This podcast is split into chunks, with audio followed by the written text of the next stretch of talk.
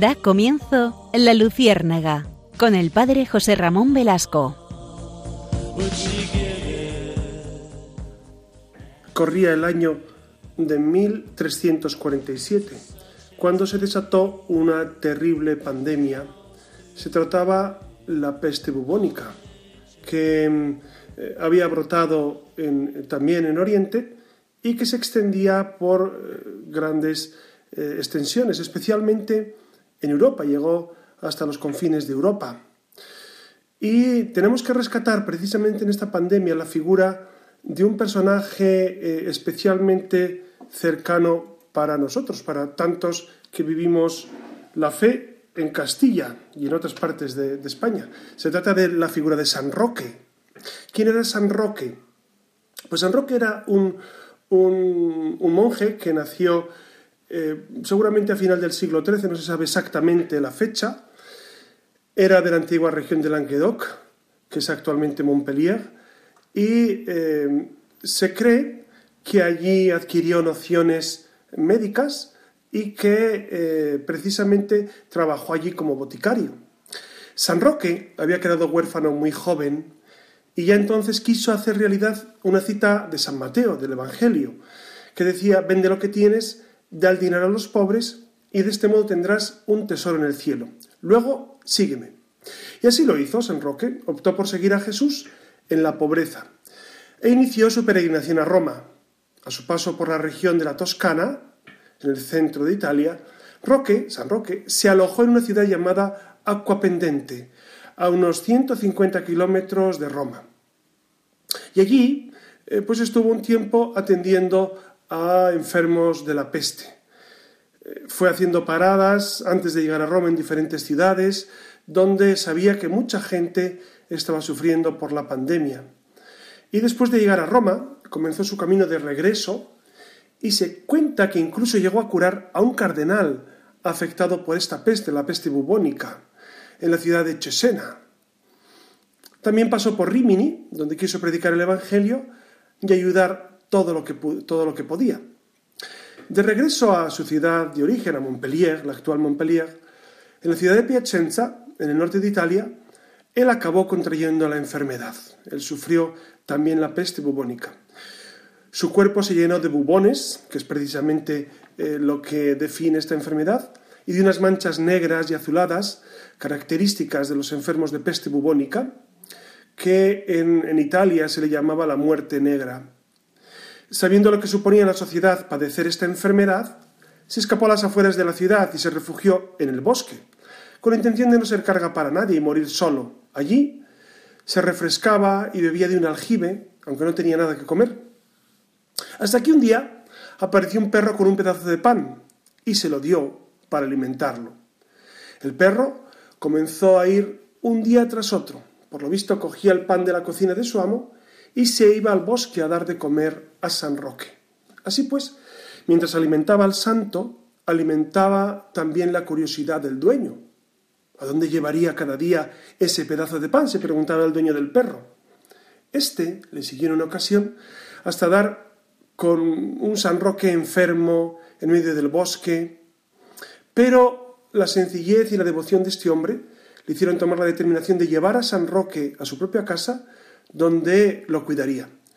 Roque acabó curándose de la peste, aunque las historias sobre cómo lo hizo son muy diversas. Sobre esto se entreteje la historia y la leyenda.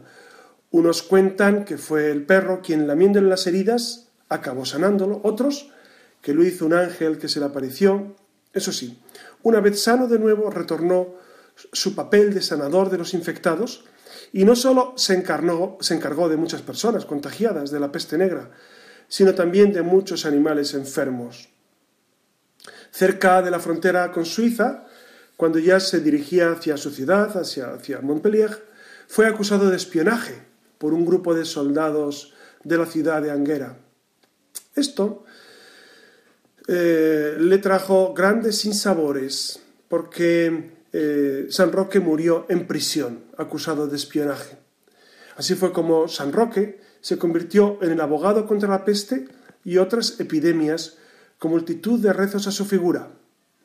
Eh, se venera especialmente en, lugares donde eh, las epidemias tuvieron eh, el eco que, ustedes saben, ¿no? Especialmente, ustedes conocen perfectamente que en, España, en Castilla, que es lo que conocemos más directamente, la peste bubónica y después la, llamada peste negra azotó de manera especialísima, diezmó la población no solamente de España, sino de Europa.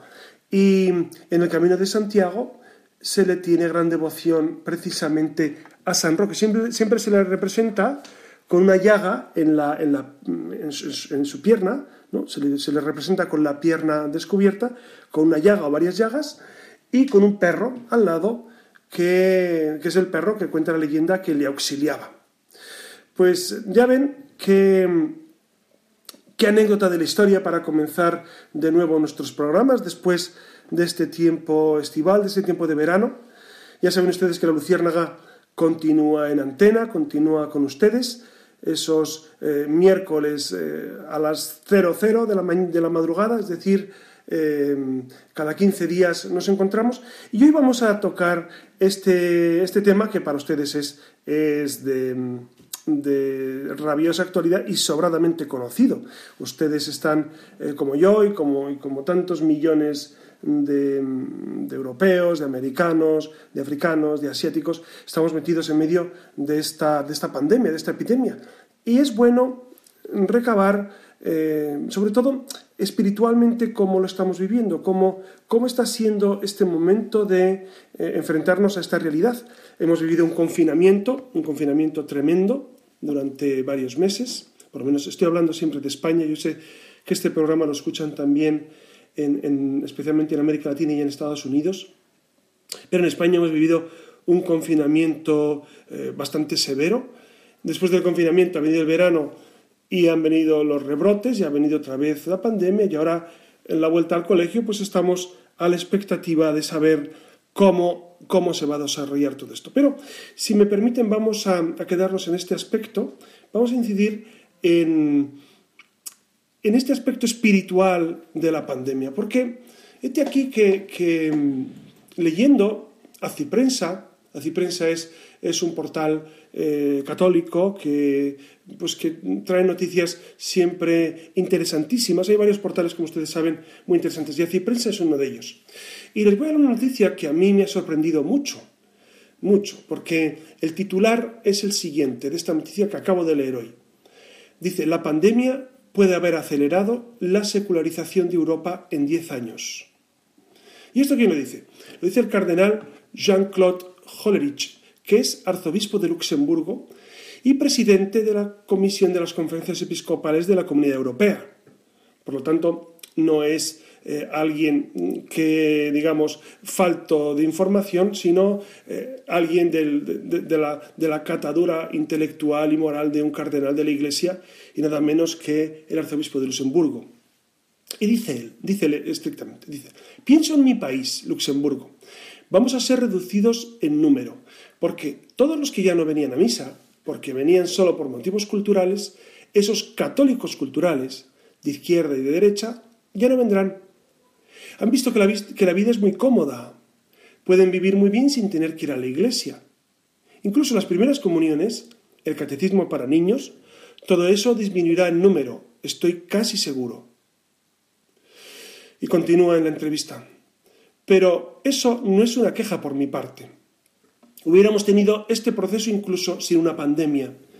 Quizá nos hubiera llevado diez años más, pero en este punto la Iglesia debe inspirarse en una humildad que nos permita reorganizarnos mejor para ser más cristianos, porque de lo contrario, esta cultura del cristianismo, este catolicismo meramente cultural, no puede durar en el tiempo, no tiene una fuerza viviente detrás. A pesar de este pronóstico que seguramente a ustedes se antoja un poco oscuro, el cardenal Horelich eh, continúa diciendo, es una gran oportunidad para la Iglesia y debemos pensar siempre en la nueva evangelización de Europa. Debemos entender lo que está en juego, debemos reaccionar y poner en marcha nuestras estructuras misioneras. Y cuando digo misioneros, me refiero tanto a la acción como a la palabra. También creo que en el mundo, después de la pandemia, Occidente, Estados Unidos y Europa serán más débiles que antes, porque la aceleración que trae el virus hará crecer a otras economías. Ustedes saben que durante la pandemia se suspendieron las misas en, no solamente en España, sino, por supuesto, el resto de Europa, en América también, sé, que se suspendieron o, el culto se redujo. Bueno, se suspendieron en algunas diócesis, en otras no. La verdad es que ahí hubo, hubo digamos, una, una diversidad, no solo de opiniones, sino de actuaciones, de actuaciones. Aquí en España lo hemos vivido así con diferentes actuaciones respecto a la pandemia.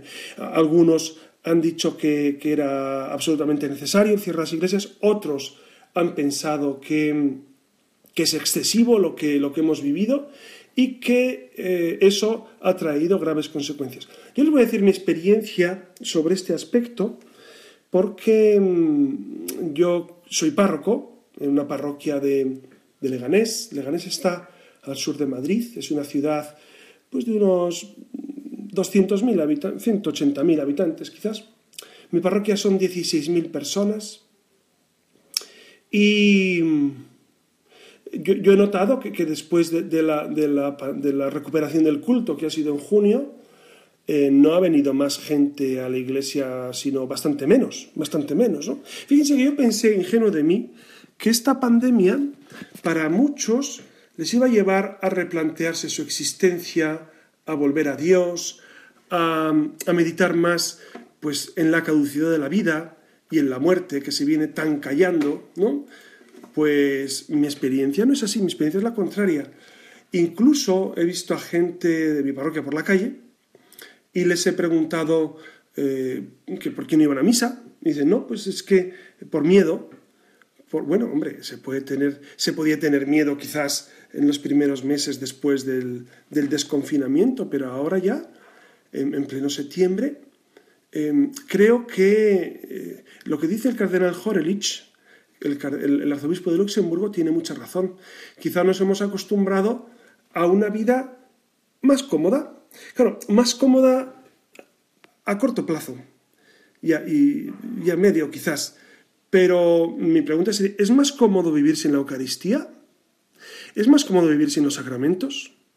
¿Es más cómodo vivir sin esa referencia a Dios tú a tú? Claro, algunos insisten en que ellos, pues, eh, escuchan, aquí se dice, escuchan, que es, un término un poco extraño, escuchan la misa en la tele o ven la misa en la tele. Claro, eso, si uno está muy enfermo y no puede salir, es evidente que eh, pues es más que suficiente. Incluso uno está obligado si uno no puede salir de casa, por supuesto, o si está cuidando enfermos, etc.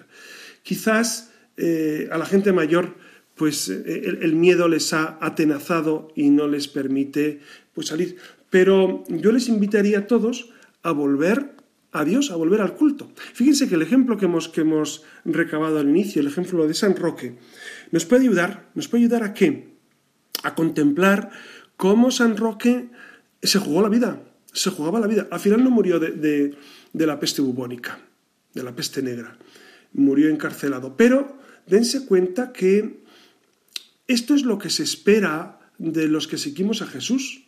De los que seguimos a Jesús tenemos que dar ese testimonio de valentía, ese testimonio de estar siempre pendiente de los demás. ¿Cuántos sacerdotes y cuántos segrares en la pandemia se la han jugado por los demás? Eh, para mí han sido eh, ejemplos eh, inconmensurables muchos sacerdotes que han ido a hospitales jugándose, jugándose el tipo cuando la pandemia eh, se pensaba que se transmitía simplemente por eh, pues rapidísimo, sin EPIs, sin, con la incertidumbre de no saber si ibas a salir de allí con el virus o sin el virus, ha habido muchos sacerdotes que se han dado de verdad a los demás. Y, y, para ellos hay que, hay que mm, rendir ese, cálido homenaje, si me permiten, desde el corazón y desde nuestro agradecimiento, sabiendo que en la Iglesia sí existe esa realidad, sí existe eh, esas ganas de dar la vida por los demás. Y eh, un amigo mío, muy amigo, dice que cuando baja la marea se ve quién estaba sin bañador. Pues me da la impresión de que eso ha ocurrido en la pandemia. Ha bajado la marea Y, se ha visto quién es quién, es decir, quién ama a Jesucristo por encima incluso de su propia vida y quién ha sorteado las dificultades pues como ha podido y ha sido adelante como ha podido, ¿no? Y, incluso con algunas cobardías y algunos, y algunos momentos en los que mm, eh, se ha vivido una cierta desafección. Eh, fíjense que, que, me impresiona mucho, de, y acabo el comentario del cardenal Hollerins de Luxemburgo, arzobispo de Luxemburgo, él dice que se ha adelantado la secularización 10 años. Fíjense que en España el proceso de secularización eh, iba a pasos agigantados. Y este hombre, que es, que es un hombre bien versado en cosas de fe, pues eh, anuncia eso, anuncia cómo la secularización ha avanzado mucho más rápido en estos meses que en 10 años. Por eso Vamos a pedir al Señor que, nos conceda el don de la esperanza dentro de estas circunstancias. Si les parece, vamos a, eh, tener un momento de, reflexión y un momento de escuchar una canción y enseguida continuamos.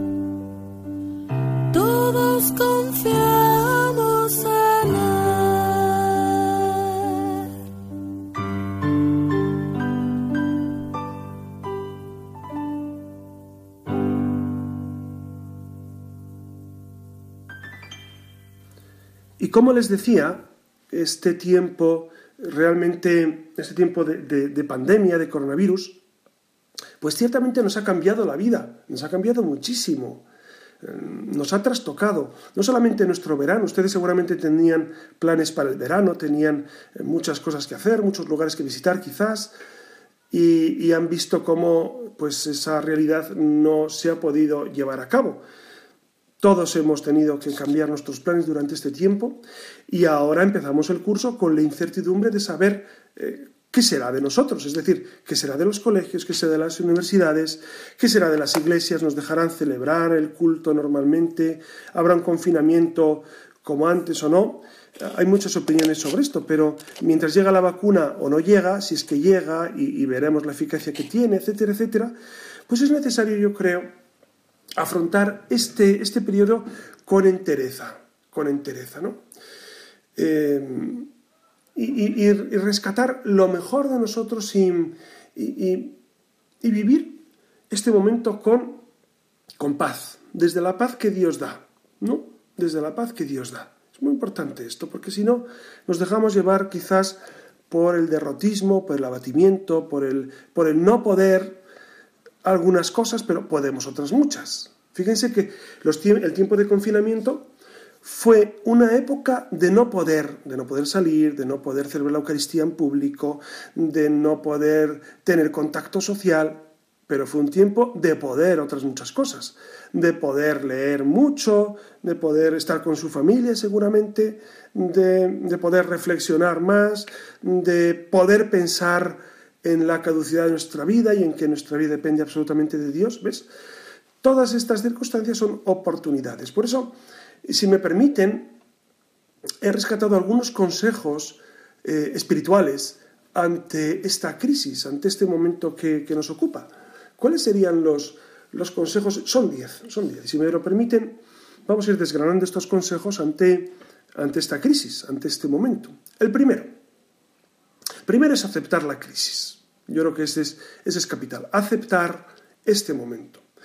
Aunque resulte muy complicado, sobre todo cuando eh, especialmente las infecciones del virus o los fallecimientos afectan a nuestra propia familia, y quizás ustedes tengan algún familiar que ha fallecido o algún familiar que ha sufrido los efectos de este virus, una crisis no se supera personalmente mientras no se acepta plenamente, con todo su dramatismo y con todas sus consecuencias. Fíjense que, en España ha ocurrido una cosa muy curiosa durante el confinamiento, cuando moría tantísima gente, que seguramente ha muerto casi 50.000 personas en España, y la sangría ha estado sobre todo en los centros de mayores. Sobre ese tema ya hemos hablado, si recuerdan, en un programa que dedicamos a los mayores en, el mes de junio, porque es cuestión de replantearnos mucho. Bueno, pues como les decía, durante la pandemia no se mostraban eh, los cadáveres, no se mostraba los ataúdes, no se mostraba lo más crudo de la realidad. Los medios de comunicación han hecho una labor pues de edulcorar estas circunstancias. Y para algunos eh, ha sido muy positivo porque, porque algunos piensan que entonces la gente ha vivido con más tranquilidad. Para otros es muy negativo. ¿Por qué? Porque ahora la gente, hay mucha gente que piensa que no es para tanto lo del virus y que como, como esa imagen que vale más que mil palabras no ha llegado a los hogares, no se ha visto la tragedia de, lo que estaba pasando, pues muchos españoles viven como si no fuera con ellos el virus, ¿no? Los que sí hemos estado en eso, médicos, sacerdotes, eh, gente de tanatorios, con las cuales yo también tengo mucha relación, claro, por mi, por mi oficio, pues sí saben, sí saben la crudeza del virus y, cómo ha sido esto. ¿no? Por eso eh, es necesario aceptar que mm, aceptar lo que nos ha ocurrido desde Dios, ¿no? Aceptar la crisis lleva a comprender su conveniencia para el desarrollo personal y colectivo. Es decir, incluso eh, ¿hay, ¿hay cosas buenas a raíz de esta crisis. Yo creo que sí, yo creo que sí. Si la sabemos aprovechar, salen muchas circunstancias muy buenas, se producen circunstancias muy buenas. Claro, San Agustín lo decía, San Agustín decía de que Dios permite los males porque de ellos siempre saca bienes. Y es verdad. Entonces, eh, es necesario vislumbrar dentro de esa aceptación los bienes que pueden derivarse a corto, medio y largo plazo para la humanidad. ¿no? Es muy importante esto. Esta es la visión que algunos dirán, bueno, pero es que eso es un poco, digamos, masoquista, ¿no? No, en absoluto, en absoluto. El cristiano no es masoquista. El cristiano ve el mundo o trata de ver el mundo como Jesucristo lo ve. ¿Cómo vería Jesús la crisis? ¿Lo han pensado ustedes? Si a Jesucristo nuestro Señor hubiese tocado algo de esto, ¿cómo lo hubiese vivido? ¿Su vivido con paz? ¿Como una oportunidad de crecer? ¿Como una oportunidad de, transmitir más esa confianza y esperanza en el Señor? Claro, claro. esa, es la, esa es la gran cuestión. ¿Cómo lo vivía Jesús? El segundo consejo, el segundo detalle que podemos rescatar de esta pandemia es ver la crisis como una oportunidad. La aceptación permite ver la crisis como una oportunidad en la medida en que supone un aceleramiento brusco del nivel de conciencia individual y colectivo. Y se crece, se crece individualmente y colectivamente. Las grandes crisis ponen en juego la maquinaria humana en su máximo rendimiento, pues a cada persona se le exige dar lo mejor de sí mismo. De grandes crisis han surgido grandes santos, ¿no? Eh, les, les, citaba el caso precisamente de, San Roque, pero ustedes dense cuenta, por ejemplo, vamos a, irnos al siglo XVI después de Lutero.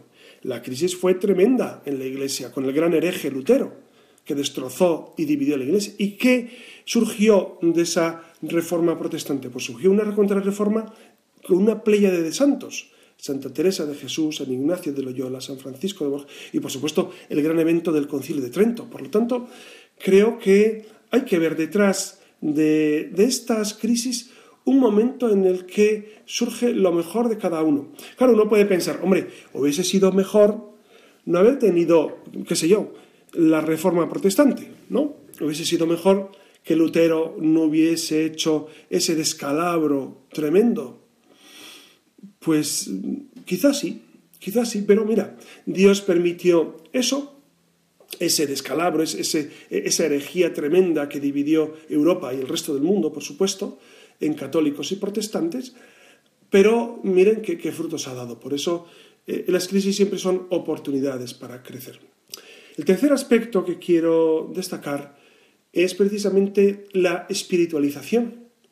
El ser humano puede operar siempre desde la mera dimensión biológica, emocional o racional, o remontarse más allá e incluir la dimensión espiritual. Dense cuenta que, el hombre no es, no es un pedazo de carne con un alma incrustada. Me, permiten que parece un poco ridículo, pero es que algunos lo piensan así, en absoluto. En absoluto. La vida espiritual no es un añadido, sino es algo esencial en todo ser humano, en todos. Porque somos unión sustancial al mi cuerpo. Por lo tanto, el hecho de que tengamos esa tendencia a lo divino es en todos. Y dirán, ah, pues hay muchos que no, que no creen o no siguen a Jesús o no creen en Dios o no. Bueno, es que se puede opacar, se puede ocultar, se puede eclipsar ese sentido de Dios, porque uno es muy libre de amar o no amar a Dios. Entonces, en la pandemia, la espiritualización es algo que tiene que brotar espontáneamente de nuestra vida. ¿Y cómo nos espiritualizamos en este tiempo? Pues a través del silencio, a través de la contemplación, de la oración. Repito, si no hemos podido salir de casa, pues a, nadie se le impide amar, aunque estés encarcelado o aunque estés eh, solo en, lo más remoto del planeta, nadie te impide amar, nadie te impide orar, nadie te impide eh, estar con el Señor. Por eso es tiempo este de espiritualización, de, buscar momentos y de buscar tiempo para realmente acercarnos a Dios. Y repito, que esto no es como un añadido, la espiritualidad no es un añadido al ser humano, no es como, como algo que, como una chaqueta que nos ponemos algunos y otros no, ya está. Y entonces algunos la llevan, otros no la llevan y da lo mismo. No, no, no, no da igual, no da igual. El que no vive la espiritualidad no está viviendo en plenitud el ser hombre. Somos espíritus encarnados. Y esto es muy importante recordarlo y esto es muy importante reincidir en ello. Otro aspecto positivo, el cuarto, sería ese espíritu de servicio, porque las crisis ayudan a multiplicar los actos de servicio a los demás. Eh, no olvidemos el gran servicio que nos ha hecho todo el personal sanitario, eh, pues cómo nos han ayudado. Y también tantos sacerdotes y tantos agentes de pastoral que nos han ayudado durante este tiempo. Tantas personas que han transmitido por YouTube o por diferentes medios reflexiones eh, espirituales, etc. Las crisis producen una multiplicación en cadena de actos de solidaridad entre seres humanos y los pueblos. Por eso es necesario eh, recordar que este espíritu de servicio se alimenta especialmente en estas circunstancias y es donde brota lo mejor de nosotros. Miren, en, las, crisis y la pandemia es una crisis, brota o lo mejor o lo peor. Eso eh, ustedes se habrán dado cuenta seguramente. Brota lo mejor de muchas personas y, muchas, y mucha gente que, está viviéndolo con gran generosidad y brota también lo peor, y el egoísmo, y el, y, el, y el acaparar, y el pensar solo en mí y en mis cosas y en mi mundo. Bueno, eh, el, quinto consejo, la quinta, quinto aspecto, podría ser vivir en la prudencia y no en el miedo. ¿Saben que el miedo no es... No es Cristo, no Cristo no invita al miedo, al contrario, invita al no tengáis miedo. Cristo dice a los apóstoles continuamente en la barca, en las marejadas, en el lago de Genesaret, no tengáis miedo. Esto es muy importante. Entonces nosotros desde nuestra vida de fe creo que la crisis nos invita a ser prudentes, ¿no? La, prudencia es espiritual, por supuesto, y, no consume energía vital. En cambio, el miedo es emocional y, el miedo nos, acorrala, acaba con nuestra energía. Por eso, la prudencia ante la crisis lleva a cumplir pues, todo lo que nos digan de, medidas sanitarias, pero eh, sin miedo, sin miedo, ¿no? Porque si no, eh, eh, con el miedo, el, miedo es un arma poderosísima, ustedes lo conocen, ¿verdad? Ustedes saben que por miedo puedes controlar a quien sea. Por eso Cristo viene a decirnos, no tengáis miedo, soy yo, soy yo, no tengáis miedo. Con miedo usted puede controlar a quien quiera. Usted puede em, eh, obligar a la gente a, orar de una manera o de otra, ¿no? Recuerdo que en el confinamiento el miedo a la multa, el miedo hacía que mucha gente no saliera de casa, ¿no?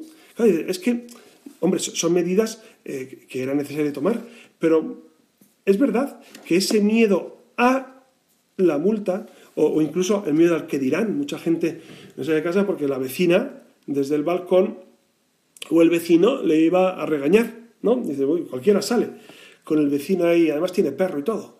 Entonces, bueno, si les parece vamos a, tener un momento de, antes de continuar con los otros cinco eh, aspectos, eh, los, cinco momentos en los que podemos vivir bien la crisis, vamos a tener un momento de, pues, de reflexión y de escuchar un tema, un tema musical.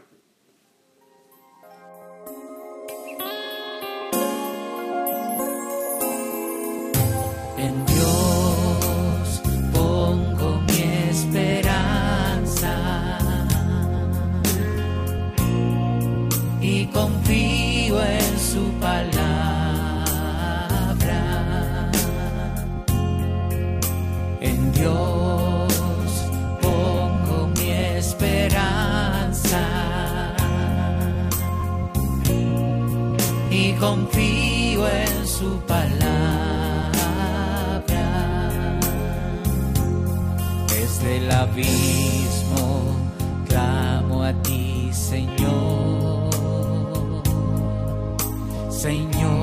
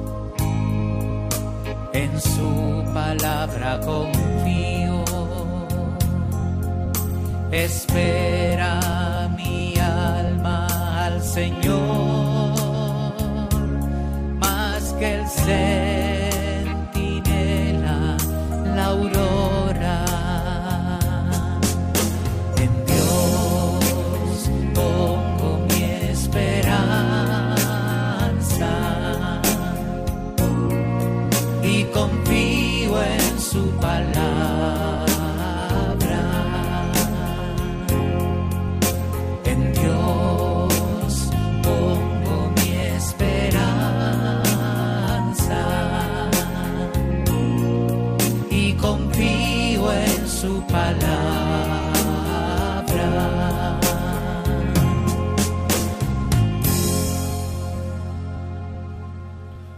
Como saben, estamos recordando esos, esos consejos para, para vivir este, esta, esta etapa, este periodo, pues eh, realmente aprovechando espiritualmente. El sexto aspecto, el sexto consejo sería gestionar la incertidumbre. Porque es verdad que ahora mismo estamos a inicios de septiembre y no sabemos qué va a pasar de aquí a 15 días, a un mes, ¿no? Eh, por supuesto, la Navidad nos queda lejísimos, quién sabe cómo llegaremos allá, ¿no? Bueno, gestionar la incertidumbre. La crisis nos ayuda a aprender a vivir en momentos de incertidumbre, lo que supone un alto grado de desprendimiento personal y abandono la providencia divina. Lo que les decía yo del verano. Ustedes seguramente han tenido un verano pues eh, trastocado, ¿no? Y, hemos tenido que ir rehaciendo nuestra vida conforme iba evolucionando ese tiempo. Por eso es necesario en esa incertidumbre fiarnos de Dios. Dios sabe lo que, lo que ocurre, Dios nos conoce, Dios, Dios eh, como dice el Salmo, se sienta por encima del aguacero. Dios está por encima de todo esto. Entonces vamos a confiar en el Señor. ¿Cuál es el futuro? Bueno, pues no sabemos en concreto cómo, pero sí sabemos que en líneas básicas y generales Dios va a estar. Siempre ha estado. Entonces, ¿cómo va a faltar ahora? Por eso vamos a vivir este tiempo, eh, ese tiempo de certidumbre, desde la confianza profunda en el Señor. El séptimo aspecto, el séptimo consejo sería cuidar las relaciones humanas, porque la crisis, la pandemia, es una gran oportunidad para mejorar las relaciones con los más próximos. Y, ustedes saben, y de hecho algunos de ustedes lo han comentado, cómo en, el confinamiento pues se han estrechado lazos y, padres e hijos que, que, se veían poco por cuestiones laborales, pues ahora han tenido un tiempo de relación mucho más estrecho. También, en algunos casos, el confinamiento ha generado tensión y se nos ha puesto a prueba, se nos ha puesto a prueba. Em, y es bueno, y es bueno, fíjense, se conoce a la gente, en estos momentos es cuando se conoce profundamente a las personas, porque uno sabe cuánto da de sí, ¿no? Y, es un tiempo de prueba y es un tiempo de vivir la virtud, de vivir la virtud y de decir, pues vamos a, vamos a, a, unirnos para estar íntimamente, eh, eso, coaligados en estos tiempos. Y, cuántos eh, en las familias se han ayudado unos a otros, ¿no? Sobre todo estoy pensando eh, en personas mayores que han sido ayudadas eh, por, sus hijos, por sus nietos. En muchos casos les llevaban la comida a la casa, se la dejaban a la puerta, hablaban por teléfono, usaban los medios de comunicación, el, WhatsApp, etcétera, para, para tener contacto con ellos, pero, pero cuánto han ayudado a esa gente mayor, ¿no? Por eso las relaciones humanas se han estrechado para bien en muchos casos y para otros también ha sido un momento de, colapso, porque es verdad que ha habido más divorcios después, de, después del confinamiento, eso es una realidad. El octavo aspecto, el octavo consejo ante, ante este tiempo es huir del victimismo. Eh, una cosa es ser víctima del coronavirus, por ejemplo, a nivel económico, los que les ha tocado vivir situación dura económica, que eso es, eso es evidente que eres una víctima del coronavirus. O, los que han tenido repercusiones físicas, no solo la muerte, sino también alguna enfermedad, etc. Eso es evidente, eso ahí no hay, no, hay palabras más que de consuelo en el Señor, ¿no? Pero eh, me refiero al victimismo, a esa actitud que, que a veces podemos adoptar como de víctimas, como de que nos va peor de lo que nos va, como de que esto no tiene solución. A mí me ayuda mucho, fíjense, pensar eh, en mucha gente que vive mucho peor que yo. Yo conozco bastante bien eh, algunos países de América Latina, especialmente Nicaragua, y recuerdo todos los días cómo viven allí, en el barrio donde tengo el colegio, pues lo recuerdo todos los días y, me digo, bueno, eh, virgencita que me quede como estoy. ¿no? Esto no es Mal de muchos, consuelo de tontos, como algunos piensan, en absoluto. Es poner nuestro corazón en el Señor y saber, y saber que eh, es verdad que, son tiempos difíciles, pero no vayamos de víctimas, no vayamos con arrastrando las zapatillas diciendo no es que me está yendo fatal. Es verdad que, que hay mucha gente que le va fatal, pero vamos a procurar seguramente vivir desde el Señor, ¿no? Sin victimismos. Repito, una cosa es ser víctima a nivel económico, a nivel físico, a nivel social, y ahí lo que hay que hacer es eh, ponerle todo el esfuerzo para ser. Y otra cosa es el victimismo y, esa, y, esa, y, ese modo de afrontar estas circunstancias desde el pesimismo existencial.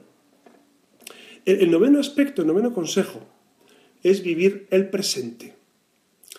La crisis, y esta crisis en concreto, nos ayuda a vivir el presente con gran intensidad, eh, evitando mirar melancólicamente al pasado. Es que otros veranos, es que otros inicios de curso, es que, es que lo que vivíamos, es que, es que...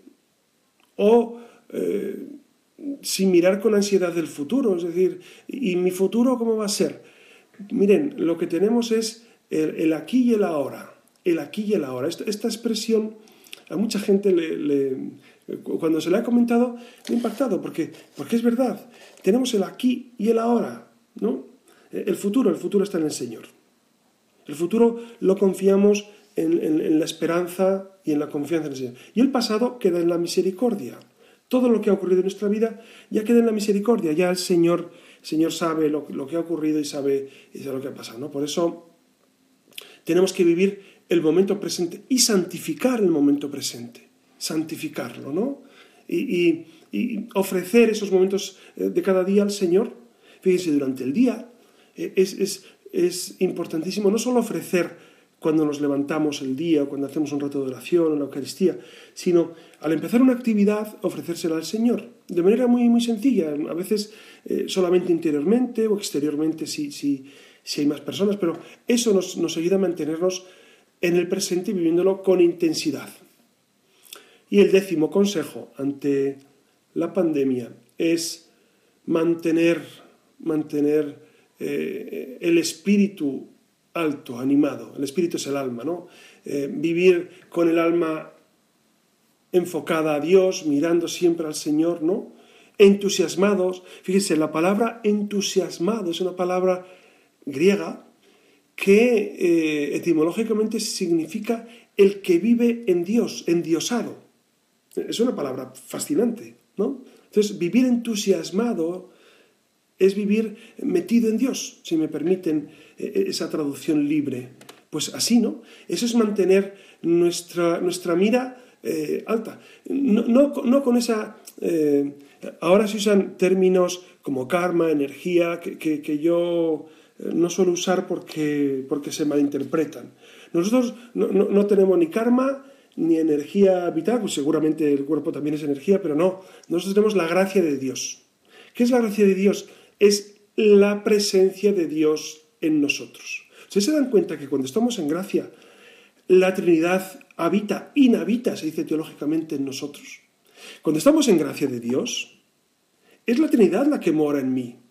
Entonces, ¿qué más quiero? ¿Qué más necesito? Si Dios está en mí, cada vez que comulgo, se aumenta esa gracia, ¿no? Esas gracias actuales que voy recibiendo, aumentan la gracia santificante, que es esa presencia de Dios. Por eso tenemos que mantener eh, eh, esa presencia siempre. ¿De dónde brota la esperanza? Pues la esperanza no, no brota de que me vaya bien. Yo no uso el término optimismo. Optimismo es un término humano, válido, pero una virtud humana, no, no los cristianos vivimos en esperanza. ¿Quién alienta mi esperanza? Dios. Dios que habita en mí, Dios que me sostiene, Dios que, que perdona mi pasado y me proyecta al futuro, Dios que es el principio y fin de las cosas, Dios que estuvo en el origen porque fui creado por amor y está en el final porque después de mi vida entraré a la casa del Padre por misericordia de Él, y eso le pedimos, ¿no? Que al, que al final de nuestra vida vayamos a la casa del Padre. Por eso Vamos a vivir, si les parece, esta realidad con, pues así, con, esta sencillez, pero con estos consejos que son, que son muy humanos y muy cristianos, ¿no? Eh, se los recuerdo para que, para que eh, concluyamos este programa. El primero era aceptar la crisis, aceptar. El segundo era tener esta crisis como una oportunidad de crecer. El tercero es vivir esta espiritualización. El cuarto, tener ese espíritu de servicio en medio de esta crisis. El quinto es vivir con prudencia, pero sin miedo, porque el miedo no es cristiano. No es cristiano en el sentido de, si nos dejamos llevar por él, me refiero. ¿no? El sexto, gestionar la incertidumbre. El séptimo, cuidar las relaciones humanas en este tiempo. El octavo, huir del victimismo. El noveno, vivir el presente, el día a día. Y el décimo, mantener la energía vital alta, mantener la presencia de Dios siempre en nuestra vida. Bueno, pues eh, espero que les hayan ayudado estos, estos pequeños comentarios sobre el coronavirus y ya les digo, yo creo que es una oportunidad preciosa para crecer en santidad. Yo creo que el Señor nos ha regalado un tiempo, un tiempo difícil, por supuesto, un tiempo en el que estamos luchando todos, no solamente físicamente, sino también eh, económicamente. Yo sé que muchos están sufriendo muchísimo en este ámbito, pero vamos a, a fijar nuestros ojos en el Señor, ¿no? Como dice San Pablo, fijos los ojos en Él, siempre en Él. Me ha encantado estar con ustedes de nuevo y les deseo una feliz noche. Se despide su amigo José Ramón Velasco.